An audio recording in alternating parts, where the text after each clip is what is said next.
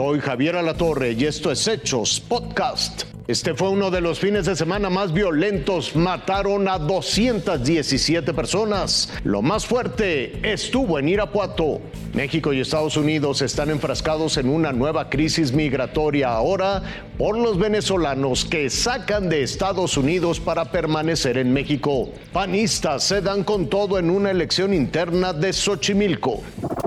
Después de casi 36 horas de la masacre, la autoridad municipal dio detalles del hecho. Una de las líneas de investigación es la posible venta de droga en el lugar. Los vecinos mencionaban que era un punto de venta, pero justamente pues, son parte de las investigaciones que hace eh, la Fiscalía, es una de las líneas de investigación importantes. El secretario señaló también como línea de investigación los antecedentes por delitos y faltas administrativas de algunos de las 12 víctimas mortales en este botanero de la colonia 12 de diciembre en Irapuato. El secretario detalló que el ataque se reportó a las 7.51 de la noche y aunque los policías municipales llegaron cinco minutos después, no dieron con los responsables. Agregó que están haciendo lo que pueden y que falta que la sociedad se sume. Nosotros estamos haciendo todo lo que está en nuestras manos. Hasta el momento las dos mujeres y el hombre lesionado siguen recibiendo atención médica. Con imágenes de Manuel Morales, Rafael Ira, Fuerza Informativa Azteca. La frontera mexicana se está saturando de venezolanos, los expulsados por el título 42 de salud de los Estados Unidos. No nos quiere dar la entrada, no sé qué estará pasando. A pesar de que ya los expulsaron de los Estados Unidos, siguen llegando aquí al Río Bravo y buscan la oportunidad de ingresar una vez más del otro lado de la frontera. Este par de hombres venezolanos recién bajaron el puente tras ser expulsados y corrieron una vez más hacia El Paso, Texas. Llegaron al río y lo pasaron en minutos. Adrián José está por intentarlo otra vez.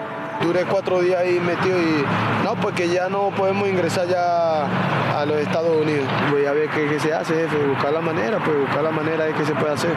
Raúl acaba de llegar a Juárez, luego de cruzar casi todo México. Ya tenemos el permiso que sacamos en San Pedro, pero está por vencer ya. Estamos aquí luchando y, y que estamos bien.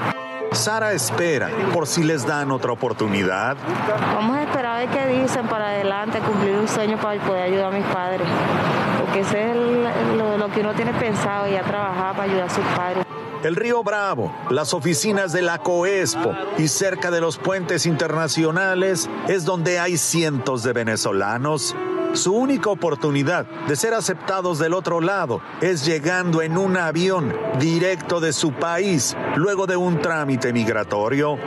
Sin manera de regresar otra vez porque como, sin pasaporte ni nada. Que Dios, no- mejor dicho, nos ayude, nos dé la oportunidad de entrar. Mamita, te amo mucho, mucho, mucho. Son más de 700 venezolanos expulsados a México en los últimos días. Reinaldo Lar, Fuerza Informativa Azteca.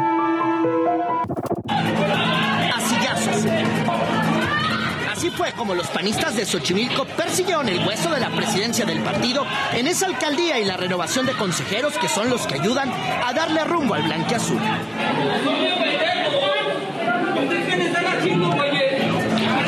Las imágenes que se viralizaron se vieron cómo le hacían una llave a los encargados de celebrar el proceso y se indaga si algunos panistas vinculados con la diputada federal Wendy González son los responsables.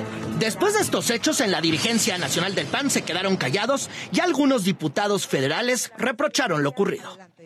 Esto lo que se había dicho por la tarde. Hace unos minutos aquí en la dirigencia del PAN de Ciudad de México se ha confirmado que esta asamblea como tal fue declarada como no concluida, es decir, no tiene ninguna validez. Des- desmarcaron que en estos hechos hayan sido orquestados por algunos de sus diputados federales y han acusado que panistas que les habían quitado la militancia hace unos meses son los responsables de estos hechos. Wendy González Urrutia es diputada federal del PAN, la conocemos de hace años y para nada nosotros tenemos detectada que hay algún eh, que esté involucrada en algo y tenemos evidencia, reitero, de que incluso hay grupos de choque.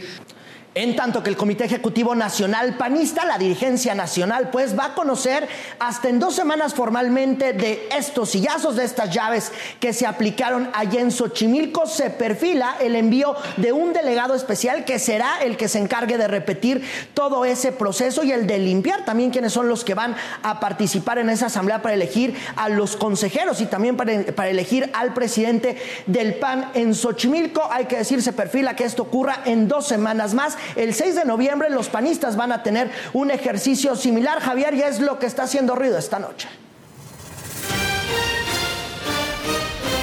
Hasta aquí las noticias, lo invitamos a seguir pendiente de los hechos.